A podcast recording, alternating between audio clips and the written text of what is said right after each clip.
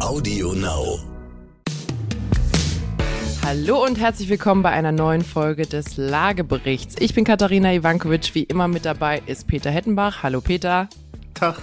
Wir sprechen heute ah, mal nicht über das schlechte Wetter, sondern über das Gegenteil. Wir bringen heute ein bisschen Sonne mit und gucken uns mal an, was so bei Ferienimmobilien eigentlich geht und was wir da auch so ein bisschen zu berichten haben aus unserer Vergangenheit, vielleicht auch Zukunft. Ihr müsst wissen, der Peter liebt Urlaub, der ist da immer auf der Jagd nach neuen Urlaubsdestinationen und das machen wir heute mal. Genau, die Nina hat vorhin in der Pause gesagt, dass sie lieber vor vielen Leuten mit mir über dieses Thema diskutiert, wie vor wenigen. Das hat mir zu denken gegeben. Sehr schön. Viel Spaß mit der heutigen Folge. Los geht's. Hallo, hier ist Amias Haptu mit einer Botschaft des heutigen Werbepartners Lenovo zum Thema IT-Security. Durch steigende Cyberkriminalität entstehen Schäden in Milliardenhöhe. Um Ihr Unternehmen vor Angriffen auf Ihre Daten zu schützen, bietet die Sicherheitsplattform ThinkShield von Lenovo ein flexibel anpassbares Portfolio.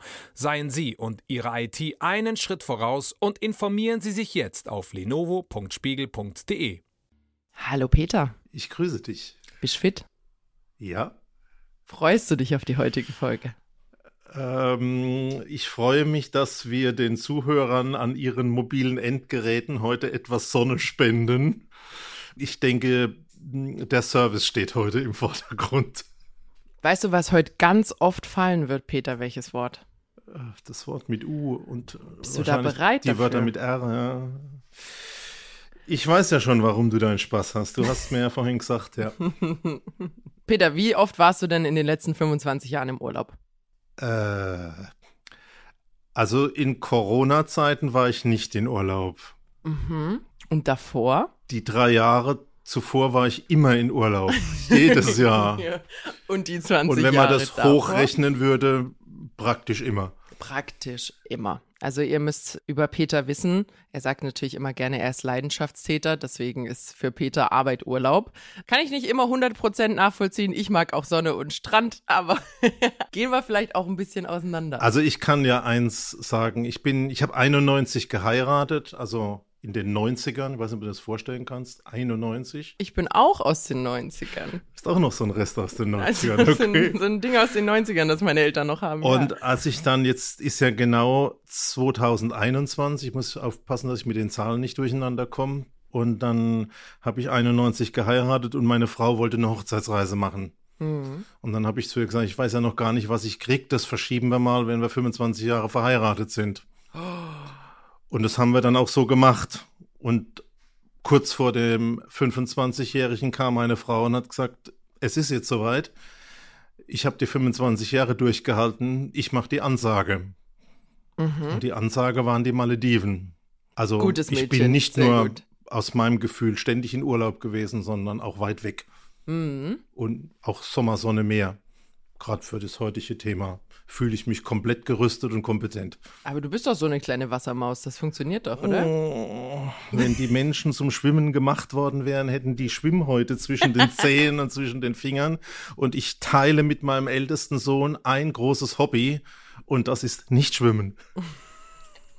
Aber da warst du doch genau richtig. So ein paar Flecken Insel zwischen ganz viel Meer. Das ist super aufgestellt. Es waren auch ganz viele Big Packs und Plastikteile im Meer, also da waren wir nicht alleine. Echt? Ja. Führ uns doch mal durch den Maledivenurlaub, Peter. Also ich hab's, äh, ich bin ja noch nicht so lange aus dem Studentenleben raus. Ich muss zugeben, für einen Maledivenurlaub hatte ich noch nicht angespart. Aber verkauf's mir doch mal. Erzähl mal. Na, ob das eine Verkaufsveranstaltung wird, bin ich mal gespannt. Aber ja, wir beschäftigen uns ja mit Immobilien. Und dann habe ich gesagt, okay, äh, versuche ich mir zumindest mal Immobilien, Häuser, Städtebau dort anzuschauen. Und äh, das ging also irgendwann mal los, Frankfurt, das kennt dann jeder, so noch ähm, diese Stunde oder die zwei Stunden vom Abflug, wo es da Zeitschriften gibt, die so viel kosten wie ein ganzes Studium. Und dann haben wir da irgendwie gewartet und dann sind wir da irgendwie mit so einem riesen dreistöckigen Ding, äh, Flugzeug dahin geflogen. Das war alles super Komfort und toll. Und dann sind wir da ausgestiegen und bam! Kam gefühlt 200 Prozent Luftfeuchtigkeit, 50 Grad und es war für mich also nicht mehr angenehm. Dann ging das Ganze weiter mit dem ersten Gebäude. Da hatte ich mich ja drauf gefreut. Das war so eine Wellblechhütte ohne Fenster und ohne Wände. Ähm, das war die Empfangshalle, das Terminal. Da saßen ein paar hübsche Mädels, die irgendwie ähm, vor so richtig digitalen Countern saßen und das hat fast so ausgesehen wie in Frankfurt. Und äh, dann hat man da Koffer aufgegeben, Koffer abgegeben. Es gab so Fließbänder, war auch so wie in Frankfurt, nur hinten in der Wand, die ja ziemlich offen war, kam ein Förderband und das hat auf so einen kleinen Pickup geführt. Da wurden dann die Koffer verladen, die wurden dann zu den Booten und zu den Kleinflugzeugen transportiert. Also das war schon mal das erste Erlebnis. Und ähm, dann sind wir da aus dem Gebäude rausgekommen und ich habe gedacht, Mann, jetzt mal große Stadt. Ich hatte mir natürlich vorher gegoogelt, 150.000 Einwohner, hat mir ein Vergleichsbild gemacht. Also das ist schon so Heidelberg-mäßig, so, hm, ja, da könnte richtig was gehen. Und dann ging das dann schon los. Also öffentliche Verkehrsmittel, Straßenbahn, nein. Dazu muss man wissen, ich weiß es ja jetzt, wir haben 1930 rum dort 5000 Einwohner gehabt oder acht. Ah, und jetzt -hmm. haben die 150.000. Ja. Und da hat man in der Zwischenzeit einfach keine Zeit gehabt für das ganze Thema. Und jetzt gebe ich mal den Ball zurück. Was würdest du noch erwarten, wenn du dann in so eine tolle Stadt gehst, Stadtbild, Städtebau sehen willst? Welche Gebäude würdest du erwarten? Hm, welche mit mehr als drei Stockwerken grundsätzlich. Ah, da sind deine Anforderungen nicht so hoch. Aber äh, die gab es, also es gab A, viele Gebäude, die waren auch noch zwei- und dreigeschossig und hatten mehr so den Flair von der Wellblechhütte, aber es gab auch höhere. Und mh, hm, wenn wir jetzt mal zu den Nutzungen kommen, was würdest du da erwarten? Malls, Einkaufsläden, Restaurants, typische Touri-Fallen. ja, gut, also als allererstes einmal islamisches Land diese ähm, Hoffnung wird auch erfüllt. Riesige Moschee. Mhm. Die sind aber in der Regel hübsch. Hübsche, immer weiß getünchte, schöne Moschee. 200 Meter weiter gefühlt Präsidentenpalast. Mhm. Die sind leider auch in armen Ländern in der Regel sehr hübsch. 200 ja. Meter weiter gefühlt das Staatsmuseum. Mhm. Ich war da mal drin war ein bisschen spärlich von der Ausstattung, habe mir dann sagen lassen, irgendwann gab es da mal einen Einbruch und es wurden wesentliche Kulturschätze zerstört. Deswegen konnte man nicht mehr alle sieben Geschosse füllen und es gab ganz nette äh, Schildkröten und äh, solche Dinge zu sehen. Also, und das war's in meiner Wahrnehmung. Mhm. Also so viele Dinge waren da nicht. Mhm. Und dann habe ich gedacht, naja, wenn es da nichts Oberirdisches gibt, ich interessiere mich ja als Bauingenieur auch so für Infrastrukturen. Also wir haben ja schon mal gesagt, Verkehrsdinge gab es nicht, Straßenbahn, alles nicht. Und dann bin ich da mit dem Auto die Hauptstraße an der Uferlinie entlang gefahren. Bist du selber gefahren? Nee, gefahren worden. Oh, wäre, wäre mutig es gab, gewesen. Es gab tausende von Mopeds, ein mhm. Höllenlärm. Auf dem Moped waren mindestens immer zwei Leute meistens drei, manchmal auch vier plus Gepäck, also Wahnsinn. Und ähm, dann sind wir über die Hauptstraße gefahren und es hat immer so die kleine Hupser gemacht. Mhm. Fast wie in Deutschland, oder? also sagen wir mal so, in Deutschland gibt es Schlaglöcher mhm. und äh, auf Malle gibt es das Gegenteil. Äh, da wird nämlich beim Neubau, schwör's beim Leben meiner Kinder, und du weißt ich habe zwei, da wird aus dem Obergeschoss die Abwasserleitung über der Straße mhm. mit einem Rohr in das Hafenbecken geführt. Und damit der Hupser, den das Moped, das mm. Fahrrad, das Auto macht, Aha. nicht ganz so stark ist, werden kleine Asphaltkeile da angebaut und ähm, dann ist gut. Das heißt, im Erdgeschoss kann man gar nicht mehr so richtig ausbauen, weil da hätte man ja keine Gefällesituation. Also das war schon viel und äh, vielleicht gucken wir uns nachher mal noch die Holzhütten mit diesen Glasböden an. Das äh, ist ja das Thema, was wir auch mit Ferienimmobilien verbinden. Also es war schon ein Erlebnis. Ich finde deine Schilderung interessant. Ich war ja, also als ich mein Bachelorstudium abgeschlossen hat, haben meine beste Studienfreundin und ich haben gesagt, das erste Gehalt, was wir kriegen, das wird für einen Urlaub verknallt. So einen richtig schönen Urlaub weit weg weil wir hatten ja dual studiert und in der Zeit hat man keine Semesterferien oder so und hat auch ehrlich gesagt nicht so viel Geld. Deswegen war da nicht viel Urlaub drin. Haben wir gesagt, komm, zum Bachelor schenken wir uns einen Urlaub. Und äh, kam dann auch und wir sind in die Dominikanische Republik oder auf die, also es ist eine Insel, aber ich glaube, man sagt in die Dominikanische Republik geflogen. Und, und da auch wirklich, würde ich jetzt heute nie wieder machen, aber so ein richtiger All-Inclusive-Bunker. 16 Nächte, All-Inclusive, direkt am Strand mit allem drum und dran. Und ähm, das war ähnlich. Also ich muss sagen, der Flughafen dort war ein bisschen moderner als das, was du schilderst, aber es ist, glaube ich, auch alles einen guten Hubs größer dort. Aber ähm, es war sehr ähnlich wie das, was du beschreibst, nämlich der Weg mit dem Shuttle vom Flughafen in dein Resort ist so ein bisschen surreal. Nämlich, man hat dann wirklich diese äh, teilweise auch, also der Dominikanischen Republik geht es ja noch recht gut, die teilen sich ja eine Insel mit Haiti und irgendwie ist Haiti immer das Land, was von den Unwettern so furchtbar zerstört wird, aber die Domrep ist da noch recht verschont gewesen. Also denen geht es verhältnismäßig gut, aber nach unserem Standard natürlich auch richtig krass. Und dann kommt man da in dieser All-Inclusive-Siedlung an, wo wirklich ein Resort auf das nächste gereiht ist. Alle zweifellos schön, aber ich, also ich hatte dann so ein bisschen Schwierigkeiten, richtig Freude zu haben an meinem Urlaub, weil solche, solche krassen, für uns Luxusurlaube, und es ist ja auf den Malediven ähnlich, sind ja auch so ein bisschen geprägt durch tollen Service. Und toller Service ist ja in der Regel geprägt durch viel Personal und viel, viel Personal hat man, wenn man so wenig bezahlen muss. Deswegen muss ich sagen, war dann für mich auch äh, ein bisschen schwierig, da dann äh, wirklich meinen Urlaub zu genießen also ich habe wahnsinnig viel Geld in Trinkgeld liegen gelassen, weil ich dann so ein bisschen das Gefühl hatte, dass ich mein schlechtes Gewissen dadurch, dass ich da jetzt zum Faulenzen komme und die dafür so wenig Geld, so viel arbeiten, irgendwie so ein bisschen wettmachen musste. Ging es dir ähnlich, als man dann, ich weiß nicht, wie ihr untergekommen seid, so ein Wasserbungalow oder so, ah. als man da dann angekommen ist? Absolut und also ich erzähle hier meine Wahrnehmung. Meine Frau war im gleichen Urlaub und die würde eine andere Geschichte erzählen. ja. Eine ganz andere. Und wenn wir aus dem Shuttle rausschauen, rausfühlen, es war immer heiß, es war immer Sonne. Also das nicht vergessen. Also die ewige Sonne, ganz klar. Regentag keiner. Ähm, ja, da gab es äh, ganz, ganz viele aus äh, Indien und Bangladesch. Mhm. Und es ging mir schon genauso wie du. Und wenn wir jetzt nochmal bei dem Thema Immobilie sind, auch das weiß ich, möchte sich keiner im Urlaub damit beschäftigen, aber ich bin ja Leidenschaftstäter. Also wir sind dann da mit dem Boot weitergefahren. Das Boot, ich schwöre es nochmal beim Leben meiner Kinder, zweimal stehen geblieben, weil sich irgendwelcher Müll in der Schiffsschraube verfangen hat. Einer musste runtertauchen, musste die Schraube frei machen, dann ging es wieder weiter. Mhm. Äh, ich bin ja Frühaufsteher, wenn ich morgens am Strand war, haben erstmal wirklich eine ganze Horde von Dunkelhäutigen den ganzen angespülten Strandmüll weggeräumt. Jeden Morgen, hm. wirklich LKW-weise. Und es sind ja lauter kleine Inseln. Und wenn du guckst, dieses Thema, hey, und du fragst mal, wie wird die Trinkwasserversorgung gemacht?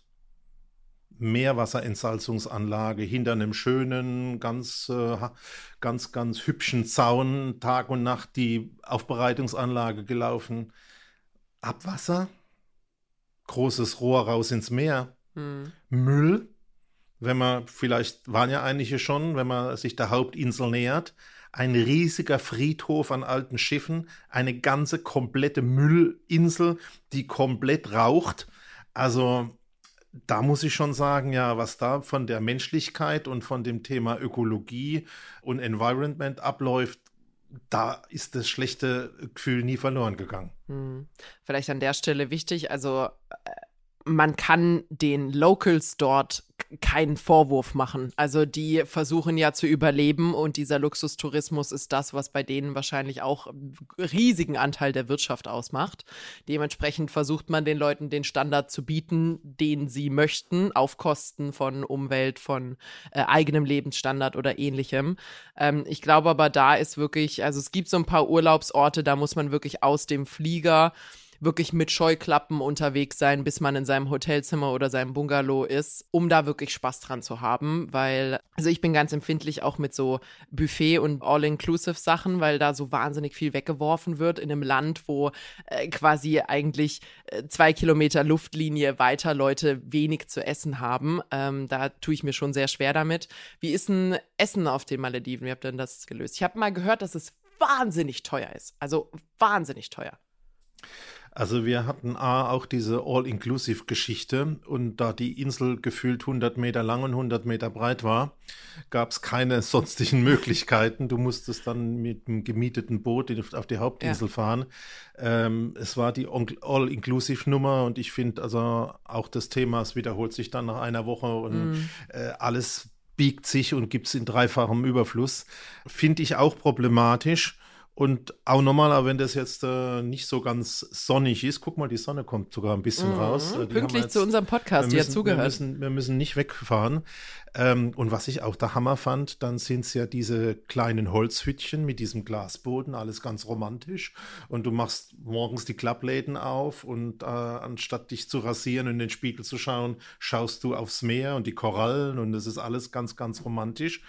Und dann ballert dir die Klimaanlage in dieser Holzhütte, sieben Zentimeter starke Holzwändchen, mhm. Äh, das von 40 Grad runter auf 20 oder 21. Also der Energieverbrauch sicherlich knapp unter Raumschiff von mhm. so einer Insel. Mhm. Also ich glaube schon, und alles muss angekarrt werden. Also ein Wahnsinn. Mhm. Und zum Thema teuer. Also wir haben da relativ wenig Möglichkeiten gehabt, Geld auszugeben, aber es war trotzdem noch teuer. Und was ich der Hammer fand, ist, jeder will dann ja mal so Jetski fahren. Mhm. 450 Dollar für die halbe Stunde. Ui. Das habe ich mir gemerkt. Habe ich nicht gemacht. War ich zu geizig günstiger. dazu. Du, du sollst jetzt willst. keine Werbung für Kroatien und Istrien machen. Wir reden über die Malediven, über das Male, nicht das ähm, von Mallorca, sondern das mhm. von den Malediven.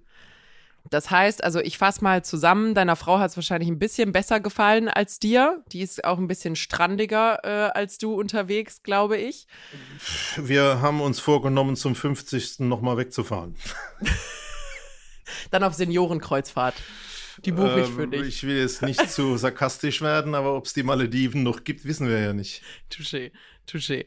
So, ähm, jetzt hast du ja das Thema, also ich glaube, wir haben beide so ein bisschen äh, abgehakt, dass wir für diese abgehobenen Luxusthematiken vor allem in armen Ländern jetzt nicht so sehr zu haben sind. Ich weiß ja, und du hast es ja auch gerade gesagt, dass du ganz gerne Immobilien guckst oder erfährst oder sonst irgendwas im Urlaub. Was ist denn dein äh, Lieblingsort zum Städte gucken? Häuser gucken, Städte gucken, Geschichte. Da, wo ich noch nicht war. Ich würde wirklich gerne an, in eine Stadt gehen, das müsstest du eigentlich wissen. Oh, Jetzt setzt mich unter Druck. Weiß ich nicht. Singapur. Ach so, ja klar. Also ganz klar Singapur. Mhm. Für mich, also gerade städtebaulich, Infrastruktur, äh, Organisation, Thema, wie funktioniert der Wohnungsmarkt, ein absolutes Musterbeispiel, Stadtstaat, wir haben ja schon drüber gesprochen. Also das wäre das einzige Geile, was ich mir richtig vorstellen könnte. Sehr schön. Und historisch, also quasi, das Singapur ist ja moderne Architektur, moderne Wohnungswirtschaft und so. Gibt es einen Ort, wo du sagst, da macht es Spaß, alte Häuser anzugucken? Also tue ich mir schwer. Ist, äh, kommen wir dann an die alten Wirkungsstätten der äh, Ägypter, der Griechen und der Römer. Mhm. Ähm, kann ich mir alles nicht so richtig vorstellen, habe ich mir auch schon angeschaut. Was ich ganz interessant finde, ich war ja vor Corona fast jedes Jahr in Urlaub. Ich möchte es einfach nochmal wiederholen an der Stelle. Fast jedes ähm, Jahr. Mhm. Und dann habe ich da mehrfach so auf kleinen Inseln und in ländlichen Regionen so verlassene Bergdörfer gesehen, mhm. wo fünf Kilometer, zehn Kilometer Straße und dann gibt es oben in den Bergen irgendwie 20 Ruinen und dann haben irgendwelche Leute da mal angefangen, das Ding wieder in Gang zu setzen und haben eine Taverne gemacht und haben angefangen, ein bisschen für die Selbstversorgung Tiere zu halten und einen Weinberg zu bestellen. Und das finde ich eigentlich interessant, wie solche Dinge eigentlich wieder in Gang gebracht werden können. Und ähm, da ich es nicht gern so groß mag, mhm. finde ich das eigentlich das, was für mich so der ja, so der Spaßfaktor wäre, mal solche Dinge anzuschauen. Also gar nicht die großen Städte und äh, das Thema Kultur in der Antike, sondern da würde mich mal wirklich so ein bisschen das Ländliche interessieren. Also ich muss wirklich bei Gelegenheit mal ein bisschen mehr Werbung für Kroatien bei dir machen. Ich habe es dir ja schon mal angeboten, wenn du dann in Rente bist, dass ich dich mal in meine Heimat schicke. Spaß beiseite, gäbe es, glaube ich, viel, viel für euch zu gucken. Ist alles nicht so groß, ist alles schnucklig, nicht so überrannt, aber viel, viel Geschichte, viel altes Zeug, viel neues Zeug. Viel ähm, ländlicher viel Raum. Viel Natur. Naturparks. Viel Bauern. Ja, auch, ja. Kannst du auf jeden Fall mal reingucken. Apropos, also muss ich jetzt einfach kurz mal den Gedanken fertig sprechen, wenn es um historisches Thema geht. Also meine absolute Lieblingsstadt, ich war aber auch noch nicht so viel, also so Florenz und so habe ich zum Beispiel noch nicht gesehen, würde ich glaube ich auch noch ganz gern sehen. Ähm, aber Dubrovnik in Kroatien ist da mein absolutes Nonplusultra. Ähm, für alle, die vielleicht noch nicht dort waren, äh, ist auch durch Game of Thrones nochmal bekannt geworden, weil es dort die ähm, oh je, ich weiß jetzt gar nicht, wie das auf Deutsch heißt, äh, dort die Hauptstadt auf jeden Fall äh, ist. Ganz alte Gemäuer, alles noch erhalten, historischer Stadtkern, Stadtgemäuer, also wirklich, wirklich richtig, richtig schön. Jetzt gerade, solange die Kreuzfahrtschiffe nicht unterwegs waren, auch ganz toll zum Gucken gewesen. Leider seit dort äh, große Kreuzfahrtschiffe ansetzen, nicht mehr so spaßig, weil sehr voll. Also auch mal so ein bisschen außerhalb der Saison gucken. Womit wir auch schon deutlich gemacht hätten, Kreuzfahrtschiffe werden wir heute nicht besprechen. Weder Peter noch ich sind Fans. ich habe noch eine Idee. Weißt du, wo das Wort Bank herkommt? Du hast mir erzählt, es ist irgendwas mit Italien und Florenz, Warten auf irgendwas. Medici Bank.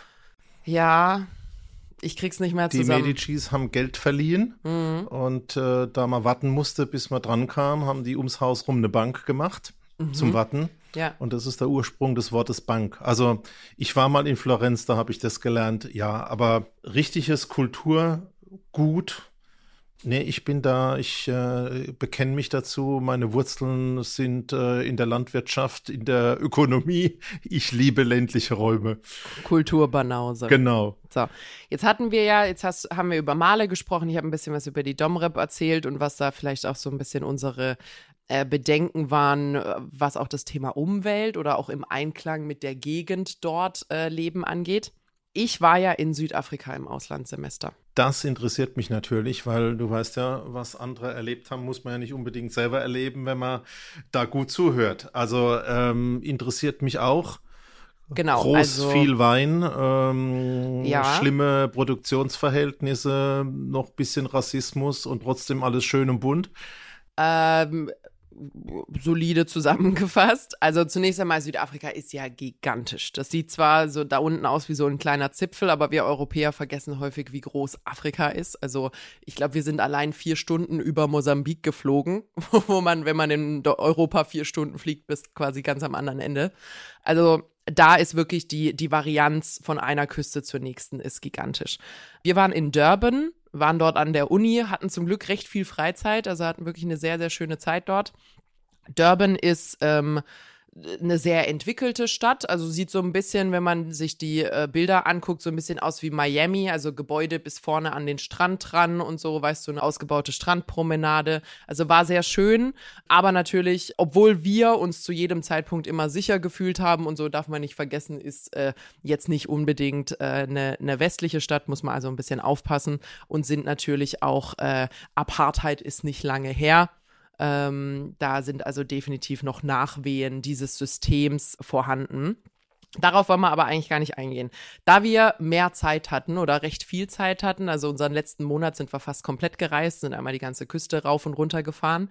Ähm, wir waren auch in der Weingegend, die ist, äh, kriege ich das noch zusammen, Ste Stellenbosch, genau, rund um Stellenbosch, das ist so bei Kapstadt unten am Zipfel, da ist die Weingegend. Haben wir auch eine tolle Weintour gemacht. An der Stelle, wenn ihr Weintouren macht, äh, macht's absolut, hat super viel Spaß gemacht, macht's nicht bei 35 Grad. so, oh, so um 11 einen auf die Lampe ja, gießen. Ja, so, so um 11 Uhr bei 35 Grad irgendwie schon den dritten Wein intus. Wir hatten alle eine gute Zeit. Der nächste Tag war hart. Wie lösen die städtebaulich so Umweltthemen, Abwasser, Trinkwasser, kriegt man das mit oder hast du da keinen Blick dafür? Also zu dem Zeitpunkt muss ich sagen, hatte ich wenig Blick dafür. Ich denke äh, unterschiedlich. Also du hast natürlich Großstädte. Kapstadt ist eine hochmoderne Großstadt einfach. Die lösen das genauso wie wir das hier auch lösen. Da hast du auch irgendwie Infrastruktur und alles. Also ähm, da muss man auch wirklich ein bisschen aufräumen mit irgendwelchen Vorbehalten, die es da gegenüber Afrika gibt. Aber du hast natürlich extrem viel auch ländliche Gegenden. Und äh, da wird's dann, da wird's dann spannend. Äh, wir sind ja wirklich studentisch ganz viel in so Backpacker-Unterkünften untergekommen. Das heißt keine Hotels. Damals gab's noch kein Airbnb. Muss man sich auch mal vorstellen. So alt bin ich schon. Gab's kein Airbnb, sondern man hat wirklich irgendwo angerufen, gesagt, wir kommen und dann und dann, wir sind zu zweit und die sagen, kein Problem, im 16er Zimmer ist noch was frei. und, und das war dann wirklich, also da ist man dann teilweise wirklich einfach eine halbe Stunde irgendwo in den Busch gefahren Und dann kommt da einfach diese, ja, ich glaube, hier würde man Jugendherberge sagen, also ein bisschen diese Unterkunft. Und die haben wirklich einen sehr viel besseren Job gemacht, sich dort in die Lokalität einzufügen. Also da war es dann, äh, du hast darauf achten müssen, dass du zum Beispiel so Öko-Shampoo benutzt, weil das Wasser rückgeführt wurde. Und ähm, du hast irgendwie Quellen gehabt. Es wurde total darauf geachtet, wo der Müll hingeht und Mülltrennung und so. Ich kann natürlich nicht für alles sprechen, aber das war, das war wirklich ein, ein tolles Beispiel. Besagtes 16er-Zimmer übrigens. Ähm, vierstöckige Betten. Habe ich auch zu dem Zeitpunkt noch nie gesehen. Ich habe das oberste Bett bekommen. Zum Glück habe ich keine Höhenangst. aber Mitleiter totales oder ohne Erlebnis. Leiter? Äh, Mitleiter, ähm, aber war, war ein Erlebnis. Würde ich übrigens auch jedem empfehlen, also wenn man ähm, da auf ein bisschen Komfort verzichten kann, äh, ganz tolle Gelegenheit, auch wirklich mehr Leute kennenzulernen und ein bisschen mehr vom, vom Land zu erfahren. Wo ich jetzt eigentlich hingehen wollte. Wir waren in einem Lodge. Ein Lodge ist, ich weiß gar nicht, also eine Unterkunft, sage ich jetzt einfach mal. Und das hatte, hatte ich rausgesucht, weil es irgendwie Wilderness bla bla bla hieß und das war so total fernab vom Schuss und sah total schön aus. Und ich so, da fahren wir jetzt einfach mal hin, ein Wochenende. Und äh, wir haben uns da Mietwagen genommen, zwei Stück, Hyundai i10. Wer jetzt die gesamte Hyundai-Reihe nicht unbedingt kennt, der i10 ist der kleinste davon. Also so eine richtige kleine Knutschkugel-Format VW ab und sind damit losgedüst und äh, kamen dann dahin und unser Navi sagt, also das äh, Lodge hatte keine Adresse, sondern Koordinaten, um einfach mal so ein bisschen Verhältnis dafür zu schaffen, wie gut man es gefunden hat. Und wir fahren so diese Landstraße entlang und sagt das Navi hier rechts. Und wir so, hier ist gar nichts. Wo, wo soll man denn da hin? Und dann hat man wirklich so total überwuchert so ein bisschen Dirt Road gesehen.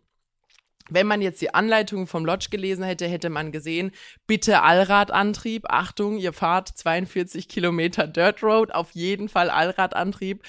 Wir haben es erst danach gesehen, hat auch so funktioniert. Besagte 42 Kilometer haben, glaube ich, sechs Stunden gebraucht bei uns. Also wir sind ja wirklich im Schritttempo und dann hast du irgendwelche Bretter und Steine zusammengesucht, weil du dann zwischendurch auch nicht wusstest, ist es ein Schlagloch? Also in, in Afrika musst du auch ein Schlagloch, ist es eine Pfütze oder ist es einen halben Meter tief? Also musst du aussteigen, mal den Fuß reinstecken und so. Also das war wirklich ein, ein Erlebnis.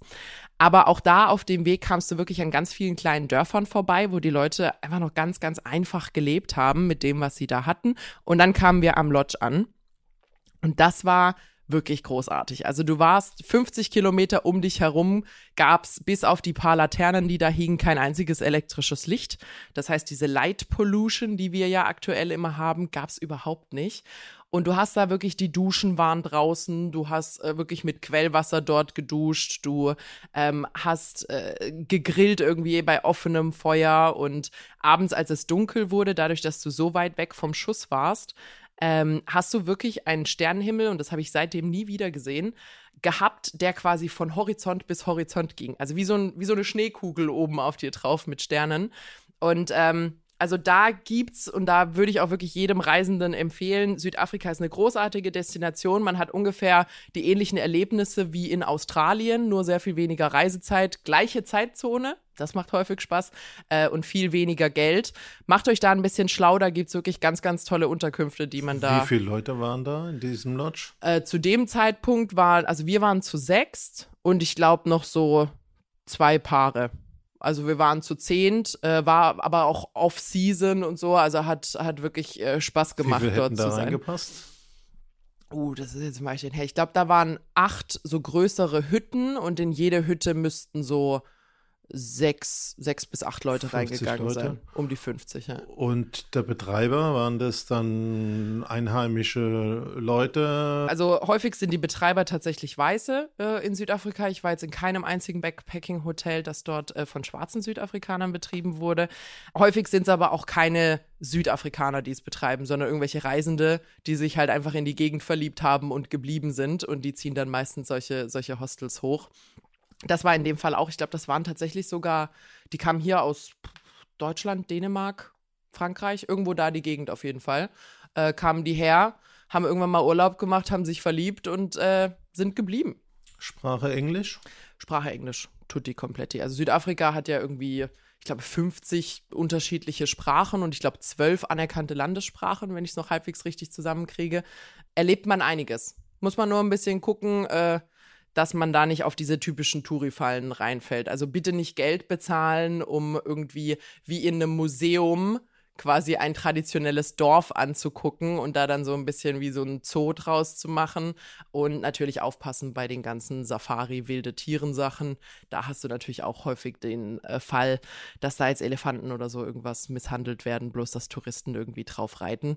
Da muss man also ein bisschen aufmachen. La lass uns nochmal auf das Thema Immobilien äh, kommen. Ja. Wie machen die Stromerzeugung? Photovoltaik, äh, Sonne ohne Ende? Ich habe ein tolles Projekt für dich. Ich hoffe, ich krieg's noch halbwegs zusammen. Äh, Südafrika hat irgendwann ähm, quasi nach der Auflösung von Apartheid gab es ja eine gesamte Bevölkerungsgruppe, äh, die erstmal versorgt werden musste. Das heißt, die gesamte, äh, ich sag mal, die, bei denen heißen die Black and Colored, also Black sind die Schwarzen, Colored sind quasi in Anführungsstrichen Mischlinge dort die mussten ja erstmal mit Infrastruktur versorgt werden, weil die ja total in Slums gelebt haben. Und auch jetzt gibt es immer noch quasi ehemals Ghettos, die so außerhalb der Kernstadt sind. Das sind jetzt die Townships, wo auch zu eigentlich 99 Prozent mindestens mal äh, schwarze Bevölkerung lebt. Also Favelas, Elendsviertel. Genau, genau. Aber sind nicht mehr solche Elendsviertel, also sind jetzt auch nicht florierend, aber ähm, tatsächlich unter Nelson Mandela wurden da riesige Infrastrukturprojekte gemacht, wo der Staat standardisiert, das wird dir jetzt helfen, da gab es ein Häuschenmodell, äh, wo es quasi ein Standardhaus gab, das irgendwie drei, drei Zimmer oder sowas hat, drei oder vier Zimmer, plus eine eigene so eine Strom- und Wasseraufbereitungsanlage oben auf dem Dach, ähm, also zum Warmmachen, nicht zum Saubermachen. Und dieses Haus ist quasi in diese Townships einfach zehntausendfach gebaut worden. Das haben die, haben die uns damals, äh, hat uns ein Local erklärt. Und das war damals so ein bisschen, äh, also das, was die Leute so aus dieser totalen Armut rausgeholt hat, weil du ja wirklich Obdachlosigkeit, Wellblechhütten und sowas hattest. Und da ist man wirklich reingegangen mit einem umfassenden Projekt und hat gesagt, Mensch, Punkt Nummer eins ist Wohnen, wie damals in Singapur. Wenn du willst, dass die Leute äh, Wohlstand aufbauen müssen, müssen sie erstmal ein ordentliches Dach über dem Kopf haben. Und so haben sie das quasi in Südafrika angefangen. Natürlich nur ein kleiner Schritt, da ist bestimmt noch viel Arbeit zu tun, äh, vor allem was die Vermischung der Gesellschaft dort angeht. Also da, da haben sie noch einiges, einiges vor sich. Aber äh, fand ich ein tolles Projekt, wo man wirklich gesagt es gibt einen Standard, der kann günstig gebaut werden und alle haben Strom und alle haben Wasser. Und ähm, das machen wir jetzt erstmal ein paar hunderttausend Mal. Ja, ich glaube, ich habe da auch mal Pläne gesehen, äh, die bauen praktisch so eine Grundkonfiguration. Genau. Und dann kannst du auch noch drei Zimmer anbauen, je nachdem, wie du Zeit, Geld und äh, Familie hast. Mhm. Aber ist natürlich ländlich. Mhm. Ähm, das Gegenmodell zu unserem Singapur, die ja gesagt haben, wenn wir das verhindern wollen, müssen wir jegliche Form von Hütten und äh, ich sag mal Einfamilienhaus unterbinden ja. und sorgen dafür, dass es äh, in den in Anführungszeichen Hochhäuser vernünftige Wohnungen gibt. Also der Gegensatz, der wird mich jetzt mal interessieren. Also äh, das könnte ich mir dann, ich weiß jetzt nicht, ob ich da, wenn ich 75 Jahre verheiratet bin, hinziehe, aber könnte ich mir, ich möchte jetzt das Wort mit U nicht benutzen, ähm, aber durchaus mal vorstellen. Aber wir können ja mal über das Wort, das mit R anfängt oh. und mit Ente aufhört, sprechen. Dann machst du ja keinen Urlaub mehr, Peter. Das ist ein Schlupfloch nennt man sowas. Ich habe jetzt schon gedacht, es kommt Resturlaub. nee, nee, nee. Mit Rente Aber kann ich ja noch halbwegs leben. Was, was ich dann einfach aus einem äh, Immobilienaspekt auch noch super spannend fände, was ich mir gerne noch angucken würde, wäre Tokio. Weil da ja das genaue Gegenteil ist. Also da wird ja nochmal, in Singapur konnte vorgeplant werden, möglichst viele Leute unterzubringen. Tokio hatte ja auch so ein bisschen das Problem von, war halt schon viel da und dann wurde es noch sehr viel mehr die ja diese krassen Mikro-Apartments haben und die Mikro-Capsule-Hotels und ein Haus, was gefühlt nur zwei Meter breit ist. Fände ich auch nochmal spannend. Glaubst du, man kann Peking mit Tokio vergleichen? Also ich war nur in Peking, ich war nicht in Tokio. Bauchgefühl, glaube ich, allein die, wie viele Einwohner hat Tokio? Ich würde es mal mit Asterix sagen, Dutzende. Min mindestens zwölf. Mind gut, gut geschätzt. Ähm, also ich glaube, Tokio ist sehr viel gestauchter als Peking. Weil Peking hat ja gar nicht so viele krass hohe Gebäude. Äh, ich finde, das, das geht relativ. Auch so die Innenstadt und so sind äh, so ein bisschen wie in, in LA oder so. Klar, du hast so ein, so ein Financial District, wo so ein paar ähm, Hochhäuser stehen und du hast natürlich auch so typisch kommunistisch diese Plattenbauten, die recht hoch sind. Aber das prägt nicht das Stadtbild. Das heißt, Peking an sich ist immer noch relativ flach. Äh, braucht man sich jetzt nicht wie, wie Manhattan vorstellen. Und ich glaube, Tokio muss sehr viel mehr Menschen auf kleinerem Raum unterbringen. Auch wenn ich das jetzt gerade nicht belegen kann, weil ich es nicht parallel habe, habe googeln können. Aber die Art von Unterbringung habe ich jetzt in Peking so noch nicht gesehen. Und geile Verkehrssysteme. In Wenn Peking schon- oder in Tokio? Äh, in Tokio. Ja. Ja, also die haben ja Schnellbahntrassen, die richtige Schnellbahntrassen sind. Wenn wir manchmal unterwegs sind und uns über ICEs unterhalten, äh, haben wir uns ja überlegt, warum gibt es da so viele Verspätungen, warum klappt es nicht? Begründung gibt mehrere, aber ein wichtiger Punkt, die Schnelltrassen sind wirklich nur für die Schnellzüge da. Äh, und da muss man nicht, wenn man von München nach äh, Berlin äh, fährt, in Thüringen nochmal 40 Kilometer auf die Gütertrasse und Ja. das halt mit entsprechenden Problemen. Also interessiert mich, also ich möchte jetzt schon fast Schluss machen. Also Ich habe jetzt erst noch das über übernächste Reiseziel. Ist ja Wahnsinn. Siehst mal, wie ich, ich, ich halte dich fit, Peter. Wir müssen ja gucken, dass du uns hier nicht alt wirst in der R-Ente. nee, ich habe noch einen, einen letzten Tipp einfach auch für, für quasi alle Reisenden, die so losziehen. Macht euch wirklich mal einen Spaß draus, auch auf so Einzelheiten zu achten. Also Dinge, die man hier total für selbstverständlich nimmt, die in anderen Ländern undenkbar sind. Ich habe beispielsweise im Rahmen von meinem Master, waren wir eine Weile in Brasilien, haben wir denen dort erzählt, dass es in Deutschland gang und gäbe ist, dass deine Pakete beim Nachbarn abgegeben werden. Hat er uns einen Vogel gezeigt, sagt, spinnt ihr. Das, das würdest du hier nie wiedersehen. Oder dass man in einem Hochhaus die Dinge einfach im Hausflur stehen lässt oder so. Ähm, Wäre dort undenkbar. Und äh, solche Kleinigkeiten sieht man, sieht man dann auch immer mal wieder. Ich habe beispielsweise in Peking einmal bei Amazon bestellt, ähm, beziehungsweise bei, äh, ich glaube, das war AliExpress dann bei denen, was auch immer deren, äh, deren äh, Äquivalent war. Und ähm, da konnte ich nur in meine Straße liefern lassen. Also ich konnte nicht sagen, bitte dieses Haus oder dieses Büro oder dieses Hotel, sondern nur in meine Straße. Und ich musste eine Telefonnummer angeben. Und äh, irgendwann klingelt mein Telefon und dann wurde da auf Mandarin was gesagt, keine Ahnung, aber es war der einzige Anruf, den ich bekommen hatte auf Mandarin, deswegen dachte ich, gut, vielleicht ist mein, Pa- mein Paket da. Und dann steht da wirklich einer mit so einem Tuk-Tuk und eigentlich kein echtes Tuk-Tuk, sondern so ein Moped, wo man hinten einfach so eine fette Ablage draufgeschweißt hat.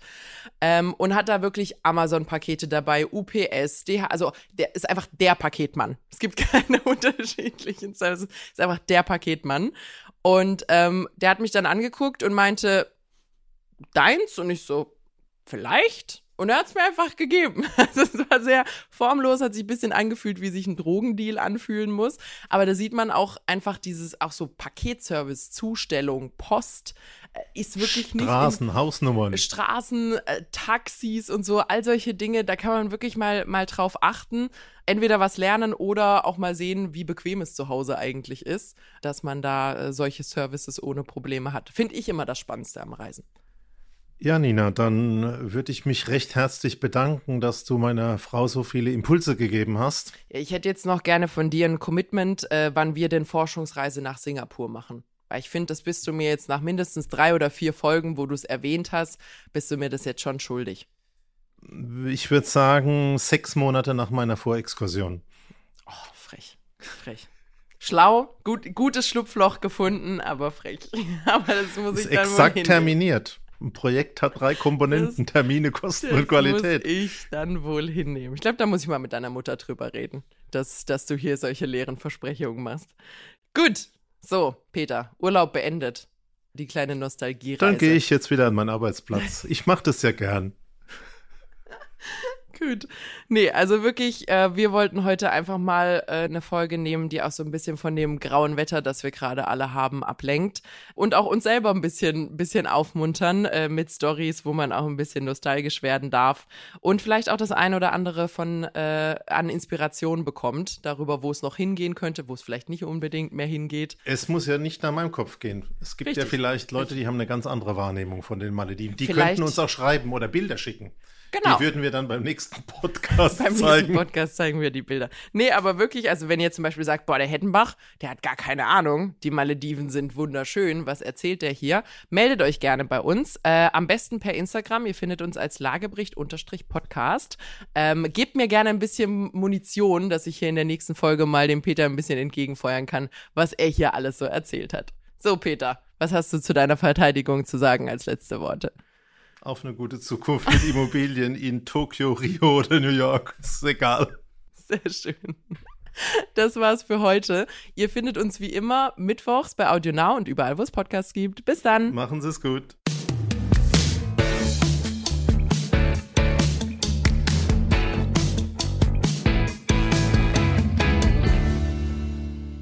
Zum Schluss möchten wir euch noch einen Podcast empfehlen und dafür lasse ich einfach die Host selbst zu Wort kommen. Hallo, wir sind Raimund Brichter und Etienne Bell von NTV. Wir sind die Hosts vom Podcast Brichter und Bell Wirtschaft einfach und schnell. Und wir liefern euch jeden Donnerstag einen Begriff oder ein Thema aus der Wirtschaft und erzählen euch in zehn Minuten alles, was ihr dazu wissen müsst. Immer verständlich erklärt und natürlich top aktuell. Hört also rein bei AudioNow und bei ntv.de und natürlich überall da, wo es Podcasts gibt. Audio Now.